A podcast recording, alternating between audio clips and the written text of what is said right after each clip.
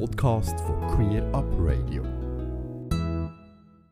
Auch vor dieser Sendung habe ich mich vor ein paar Tagen wieder mit der Alessandra Wittmer, Co-Geschäftsleiterin bei der Lesbenorganisation Schweiz, und ähm, Roman Heckli, Geschäftsleiter bei Pink Cross, einem Dachverband der Schulen und bei Männern, über aktuelle Themen aus der Community können unterhalten. Aktuelles von Los und Pink Cross. Und jetzt bin ich wieder mal im Büro von der Los und von Pink Cross und mir gegenüber sitzen Alessandra und Roman. Hallo zusammen. Hallo zusammen. Das Jahr 2024 ist noch ziemlich jung. Doch bevor wir auch noch in die Zukunft schauen wollen, zuerst einen Blick zurück auf ein paar Themen, die in den letzten Wochen beschäftigt haben.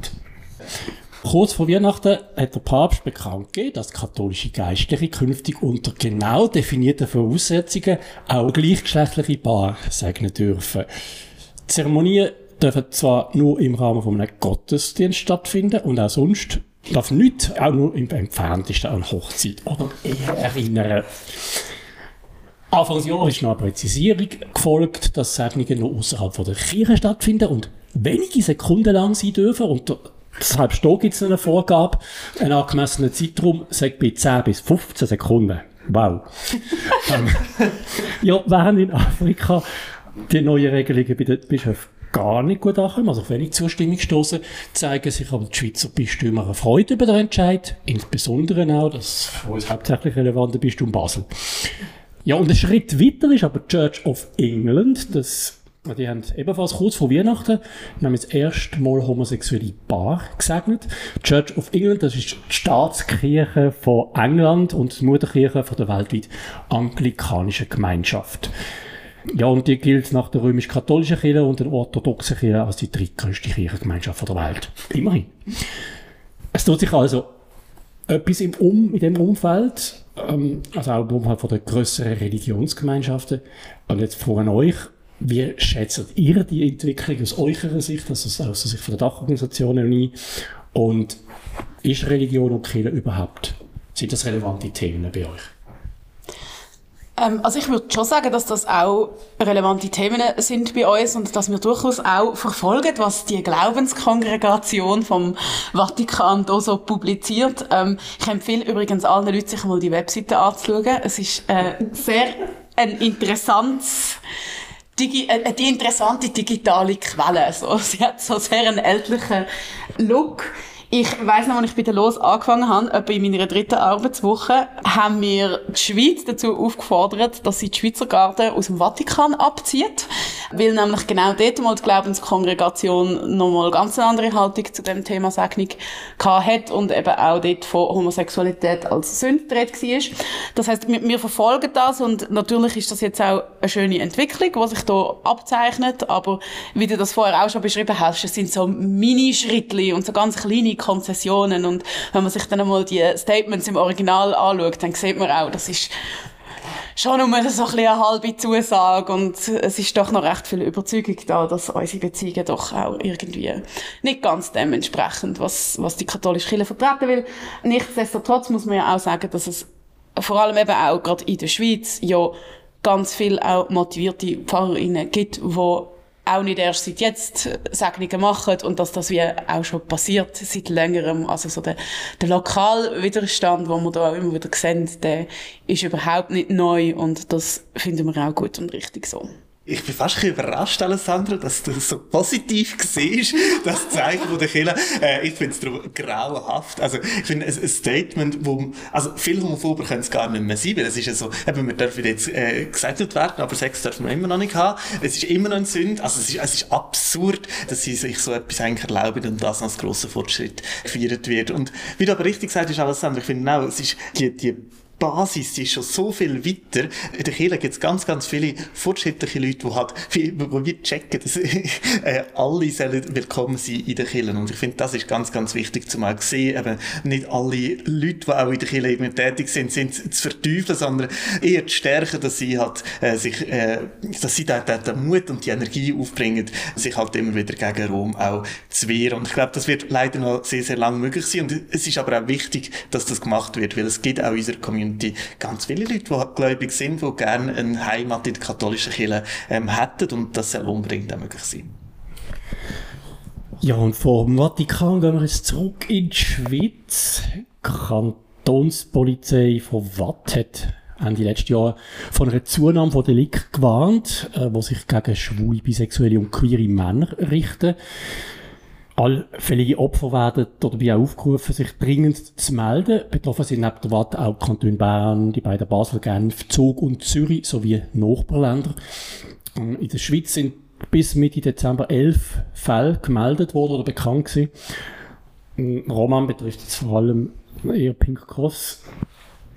Ihr habt auch eine Medienmitteilung veröffentlicht. Kannst du ein bisschen ausführlicher sagen, um was es überhaupt geht äh, bei, dem, äh, bei dieser Warnung und wie ihr von Pink Cross dazu steht? Ja, es ist ein, wirklich eine grauenhafte Geschichte. Es geht hauptsächlich darum, dass jetzt plötzlich eigentlich so ein bisschen, dass es mehrmals jetzt vorgekommen ist, dass wirklich so eine, eine Bande schon fast, oder man geht davon aus, es, sind, es ist wirklich organisiert, dass die äh, Leute anschreiben auf äh, Sexdates und nachher ähm, zu ihnen heimgehen und sie dort äh, bewusstlos machen mit äh, GHB-Tropfen zum Beispiel und nachher dort ausrauben. Und ich finde das schon etwas, also dass das plötzlich so in einer konzentrierten Form vorkommt, das macht mir Sorgen, da muss man unbedingt hinschauen. Und von dem her mega wichtig, eben, dass man das auch bei der Polizei meldet, dass man dann kann nachgehen, dass man auch die, die Täter wirklich findet. Und gleichzeitig finde ich aber auch gleich ganz, ganz wichtig, dass man jetzt nicht in eine, in eine Schockstarre ähm, verfällt und weiterhin als Leben genießt und ich glaube, die meisten Leute man auch durchaus trauen, auch auf Sexdates. Äh, dort lohnt es sich aber sicher auch, den gesunden Menschenverstand einzuschalten, vielleicht eigentlich noch, noch mehr nachzufragen oder noch ein äh, Facepick mehr zu verlangen, dass man auch sicher sein kann, dass die Person, die man will, treffen auch wirklich eine, eine echte Person ist und nicht eine, die etwas Böses im, im Schild führt. Jetzt kann das natürlich ein negatives Thema, aber ich habe den Eindruck, dass jetzt die Polizei auch sehr offen auf Community zugeht. Ist das auch so, oder ist das jetzt eine falsche Wahrnehmung von mir? Ja, ich habe schon das Gefühl, die Polizei ist da relativ offen. Ich bin auch sehr positiv überrascht, dass sie das eigentlich so klar kommuniziert haben, äh, dass sie auch gesagt haben, sie sind da dran. Und ja, meine, meine Hoffnung ist durchaus auch, und ich glaube, also sind auch die Rückmeldungen bisher, sind eigentlich sehr positiv, dass, dass man auch ernst genommen wird von der Polizei. Und ich glaube, das ist eine, eine wichtige und gute Entwicklung. Merci, Roman. Dann gehen wir nach Graubünden. Da hat ein Hochzeitsfotograf einen Auftrag verweigert, weil es sich bei einer Heirat um ein lesbisches Paar gehandelt hat. Der Fall ist publik geworden, ist auf relativ große Resonanz gestoßen. Auch auf Social Media hat es viel Solidarität gegenüber dem Paar gegeben. Ähm, in den Medien hat sich auch Nadia Herz, sie ist Anwältin und Vorstandsfrau bei der LOS, geäussert. Nadia sieht bei einer Anklage gute Chancen für eine Verurteilung. Alessandra, kann ein Fotograf nicht einfach frei wählen, was für Kunden eben dienen möchte? Um genau das ist es ja gegangen, auch in diesen grossen Mediendiskussionen. Und es hat viel auch Leute gegeben, die in den Kommentarspalten darauf gepocht haben, dass das ja auch eine Art freie Meinungsäußerung ist. Und das ist auch ein Grund gewesen, warum Nadja dann noch in den Medien kam, weil in dem Fall geht es eben nicht um freie Meinungsäußerung, sondern um einen Diskriminierungsschutz, wo wir im Gesetz verankert haben vor relativ kurzer Zeit. Und der Diskriminierungsschutz für lesbisch, und bisexuelle im Strafgesetzbuch sieht eben auch vor, dass eine Dienstleistung, die für Allgemeinheit bestimmt ist. Und im Fall von einem Hochzeitsfoto ist das spätestens seit der Ehe für alle eine Dienstleistung, die zumindest einen grossen Teil von der Allgemeinheit kann in Anspruch nehmen kann dass man die eben nicht darf verweigern aufgrund von der sexuellen Orientierung, aber auch aufgrund von der Ethnie, von Race. Also es gibt wie dort verschiedene Punkte, warum das ja, eben, da geht es eigentlich nicht um freie Meinungsäußerung, da geht es darum, dass das halt wirklich ein Verstoß ist gegen ein Gesetz, das wir haben. Und das ist jetzt auch in dem Fall so, dass Paar das natürlich bei der Polizei kann melden und dass dann auch eine Staatsanwaltschaft verantwortlich dafür ist, das entsprechend zu verfolgen. Und es ist natürlich schon, ja, es, es zeigt auch wieder viel, oder, was die Menschen das Gefühl haben, irgendwie, was, was Diskriminierung ist, was queeren Menschen zusteht, was es auch bedeutet, irgendwie Ausschluss zu erfahren. Und ähm, mich haben die Diskussionen schon sehr überrascht. Ja, und also wir begleiten einige so Fälle, oder? Also es ist ja auch, letztes Jahr hat es einen Fall gegeben, wo ein lesbisches Paar ähm, aus einer Bar rausgeworfen worden ist, in, in Baden. Also das ist tatsächlich etwas, das ist jetzt auch kein Einzelfall, das ist etwas, was relativ häufig passiert und, und wo wir dann auch oft in Kontakt sind mit, mit den Leuten, eben um ihnen auch nochmal erklären, dass das halt eben eigentlich wirklich jetzt auch ihr Recht ist, da zu klagen oder eben das zu melden und dass das dann auch verfolgt wird. Ja, dann gehen wir auf unsere Schweizer Reise vom Südosten in Nordwesten. Am vergangenen Mittwoch, am 10. Januar, nach intensiven Diskussionen, hat das Kantonsparlament von Basel-Stadt ein neues kantonales Gleichstellungsgesetz deutlich angenommen. Das neue Gesetz weitet den Gleichstellungsauftrag so aus, dass künftig Gleichstellung von allen Menschen, unabhängig von ihrem Geschlecht und ihrer sexuellen Orientierung, gefördert werden soll. In der Deutschschweiz ist das das erste solche Gleichstellungsgesetz auf kantonaler Ebene zumindest. Ja, an dieser Stelle haben wir auch schon drüber geredet. Und in ein paar Minuten werde ich mit Billy Ostertag von Hubs Queer Basel ausführlicher noch über das Thema reden. Trotzdem ist vielleicht vorweg schon von euch beiden ein kurzes Statement stellvertretend für die weiteren Dachorganisationen zu dem Thema. Ja, das ist wirklich ein sehr grosser historischer Schritt. Das ist ein Thema, das mich schon beschäftigt, äh, schon länger, als ich bei Pink Cross bin, was jetzt doch schon ein paar Jahre sind. Ich habe damals noch in Basel äh, gewohnt. Ich bin dort noch in der Gleichstellungskommission gesehen und habe das ein bisschen mitprägt oder darf mitprägen am Anfang. Und ähm, für mich ist das schon auch wirklich ein, ein persönlicher, ein, ein grosser Erfolg eigentlich, dass wir jetzt das durchgebracht haben, sehr gut, sehr klar durchgebracht haben, weil es ist das erste Gleichstellungsgesetz, kantonale Gleichstellungsgesetz in der Deutschschweiz, wo eben auch LGBTIQ-Personen umfasst. Ja, und ich als Baslerin freue mich natürlich besonders fest, ähm, dass das jetzt so ist, weil das wird ja auch wirklich Auswirkungen haben darauf, wie man auch zu LGBTI-Themen in Basel kann schaffen und das macht auch Ressourcen frei für lokale Organisationen. Also ich freue mich auch. Ich habe das Gefühl, das wird wirklich auch Basel noch ein bisschen mehr zum Blühen bringen und das finde ich sehr schön und ja, also so, ich bin auch bei dem, bei dem Gleichstellungsgesetz immer so ein bisschen in dieser Zwischenrolle. Ich bin Feministin und finde es wahnsinnig wichtig, dass wir, dass wir die bestehenden Gleichstellungsanliegen erhalten. Und mir ist es aber eben auch wichtig, dass man Gleichstellungspolitik inklusiver denkt und eben auch an, an queere Menschen denkt.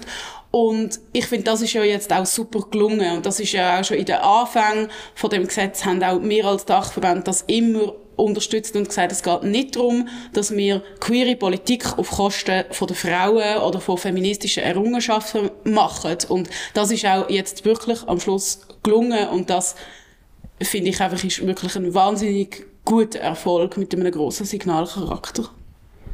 Vielen Dank. Merci euch beiden. Du hast auch angesprochen, Alessandra, das ist nicht einfach so locker durchgegangen, sondern es hat große Diskussionen gegeben im Vorfeld. Wie gesagt, wir werden in ein paar Minuten dann ein bisschen tiefer in das Thema hineingehen. Ja, dann lernt uns doch noch ein bisschen auf die Zukunft schauen, auf das vor kurzem begonnene Jahr. Als erstes so eine allgemeine Frage. Was sind so die, Schwerpunkte, die ihr euch gesetzt habt in euren Organisationen? ich fange an. Es ist immer lustig, am, am Anfang vom Jahr, oder auch eigentlich ja immer, hat man so Schwerpunkte und dann verändert die sich immer noch ein bisschen über das Jahr. Was jetzt gerade ein wichtiger Schwerpunkt ist bei uns, ist das Thema Generationen, weil unser neue Losinfo das zum Thema wird haben und wir da jetzt gerade noch flüssig an Artikel einholen sind und das ja sowieso auch ein Thema ist, das uns als Los eigentlich jedes Jahr beschäftigt, so wie wir als, als Mehrgenerationenverein ähm, da Brücken schlagen und miteinander ins Gespräch kommen. Was für uns jetzt auch im künftigen Jahr ein großes Thema wird, hoffentlich, ist die psychische Gesundheit von der ganzen Community, wo wir spannende Sachen am Planen sind mit allen anderen Dachverbänden und sonstigen Organisationen. Aber da erzähle ich dann vielleicht mal mehr drüber, wenn es ein bisschen spruchreifer wird. Aber dort sind wir sehr intensiv dran. Und ja, also ich glaube, alles andere, was noch kommt, er, er gehört dann immer wieder einmal ein paar Monate von uns, wenn wir da wieder am erzählen sind. Ja, wir sind ja wirklich auch als politische Organisationen viel auch am, am Vorausplanen, aber dann auch wieder am Reagieren auf Sachen, die passieren. Also es gehört auch einfach zu unserem Job, dass wir da sind und reagieren, wenn es uns braucht. Roman, du hast gesehen, du hast gerade noch schnell gesucht, was die offiziellen Positionen sind. Du gerne natürlich die zusammenfassen oder auch einfach das Team Wahrnehmung als Geschäftsleiter sagen, wo, wo du die Schwerpunkte siehst.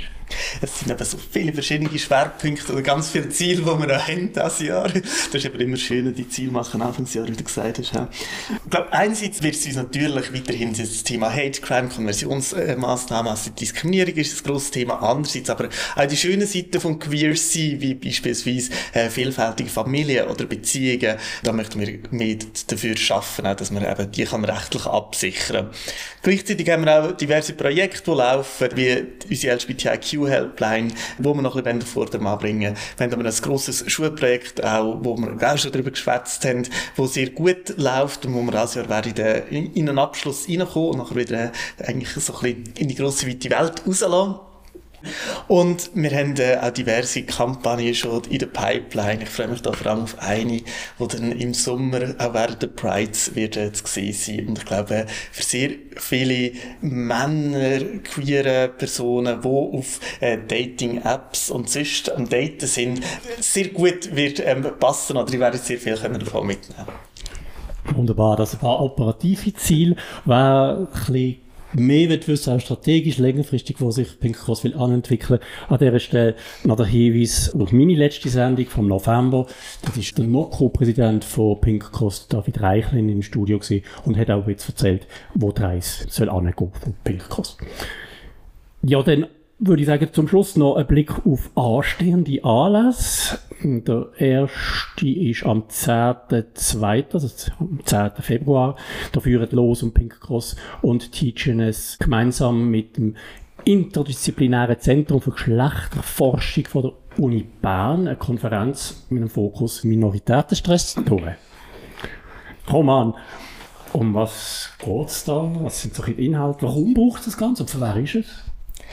Es ist eine Tagung für alle Personen, die irgendwo kantonal tätig sind, in der kantonalen Politik, in den Verwaltungen, äh, die dort wollen, die ein bisschen, ein bisschen queerer machen, ein bisschen queer-friendlier. Ist eine Tagung, die wir zusammen organisieren, eben los TGNS und Pink Cross, wo wir einerseits Inputs haben, eben zu, äh, hey, wie geht es uns überhaupt gesundheitlich als Community, aber eben auch, was kann man eigentlich äh, dagegen machen auf kantonaler Ebene, weil es ist ganz, ganz eine wichtige Ebene, wo einerseits ähm, viel Geld um ist, ist, aber eben auch sehr viele Entscheidungen gefällt werden. Sei das zum Beispiel äh, im Bereich Schule, Gesundheit, Sicherheit. Ja, und ich glaube, da gibt es noch viel zu tun und das werden wir heute anschauen. Am 10. Februar. Also alle, die zum Beispiel ein politisches Amt haben auf kantonaler Ebene, unbedingt anmelden und dabei sein. Wo gibt es Informationen? Am besten auf queercantons.ch. Ja, Ende Februar Pink Cross führt mit Dr. Gay ein weiteres queers Speed Dating durch. Mal ganz kurz, wenn und wo findet das statt und wo gibt es weitere Info? Das findet am 21. Februar im Quer in Zürich statt und ist für alle, die möchten andere queere Leute kennenlernen in einem ganz unkomplizierten, ungezwungenen Rahmen. Alles findet man auf pinkcross.ch. Ja, natürlich machen wir auch die Lesben-Sachen das Jahr. Immer. Ein wichtiger Tag ist sicher, wo man in der Agenda sich gross muss anstreichen muss, ist der 26. April, das ist nämlich der Lesbensichtbarkeitstag. Wir werden sicherlich noch darüber reden in künftigen Sendungen. Aber habe mitbekommen, interessierte Personen können sich schon jetzt bei dir melden, oder? Unbedingt. Wir haben ja am letzten Lesbian Visibility Day einen ganz schönen Lunch zusammen gemacht, so unter dem Thema Lesbians who Lunch, oder? Und eigentlich habe ich mir überlegt, ich fände es wahnsinnig schön, wenn 2024 an allen möglichen Orten in der Schweiz Lesben bisschen lunchen zusammen. Aber vielleicht kommen da jetzt auch noch andere gute Ideen. Also wer Lust hat, sich mit mir spassige, freche und vielleicht auch ein bisschen fordernde spannende Aktionen zu überlegen für den Lesbian Visibility Day, darf sich natürlich jederzeit bei der Los oder bei mir direkt melden. Ja, und im Moment sind wir zwar noch mitten im Winter, aber bald kommt der Frühling und dann kommen auch die ersten Preise. Und die Alessandra kennt sicher alle wichtigen Termine. genau, also der Pride-Monat fängt wirklich direkt am 1. Juni an mit der Chur Pride, wo das Jahr wieder stattfindet in Graubünden. Auf die freuen wir uns auf der Los besonders. Dann haben wir die Liechtenstein Pride am 8. Juni. Am 14., 15. Juni geht es weiter mit dem Zürich Pride Festival, wo das Jahr 30-jähriges Jubiläum feiert. Es folgt am 29. Juni der CSD Zürich und ebenfalls in Basel das Basel Tickt Bund Festival. Sogar im Juli geht es noch weiter mit dem CSD am See am 20. Juli und ebenfalls am 20. Juli ist in der Westschweiz die Martini Pride. Dort tun sich ja die Organisatorinnen immer abwechseln. Alle zwei Jahre ist es in Genf und sonst an einem anderen Ort in der Westschweiz. Und auf den 31. August ist Pride Zentralschweiz angesagt und welches Datum, das wir noch nicht wissen, ist das von der Bern Pride, aber auch dort ist es ganz motiviertes OK am Start. Also es wird wieder ein voller Sommer, gell Roman? Ich frage mich, sind das jetzt Verkehrsmeldungen gewesen oder der Pride-Kalender? Aber du wirst dich gut machen als Verkehrs... Kannst du mal einplanen? Genau. Bevor wir wirklich zu den Verkehrsmeldungen kommen, vielen Dank euch beiden für die Zeit, die ihr euch genommen habt und dass ihr wieder bei euch dürfen sein und über eure Organisationen und eure mm, Fables oder so haben befreit. Danke dir vielmals fürs Dasein und spannende Fragen. Danke dir, ja. Soweit das Gespräch mit der Alessandra Wittmer, Co-Geschäftsleiterin bei der Lesbenorganisation Schweiz und dem Roman Heckli, Geschäftsleiter bei Pink Cross, einem Dachverband der Schulen und bei Männern. Ganze Sendungen und mehr findest du auf queerupradio.ch.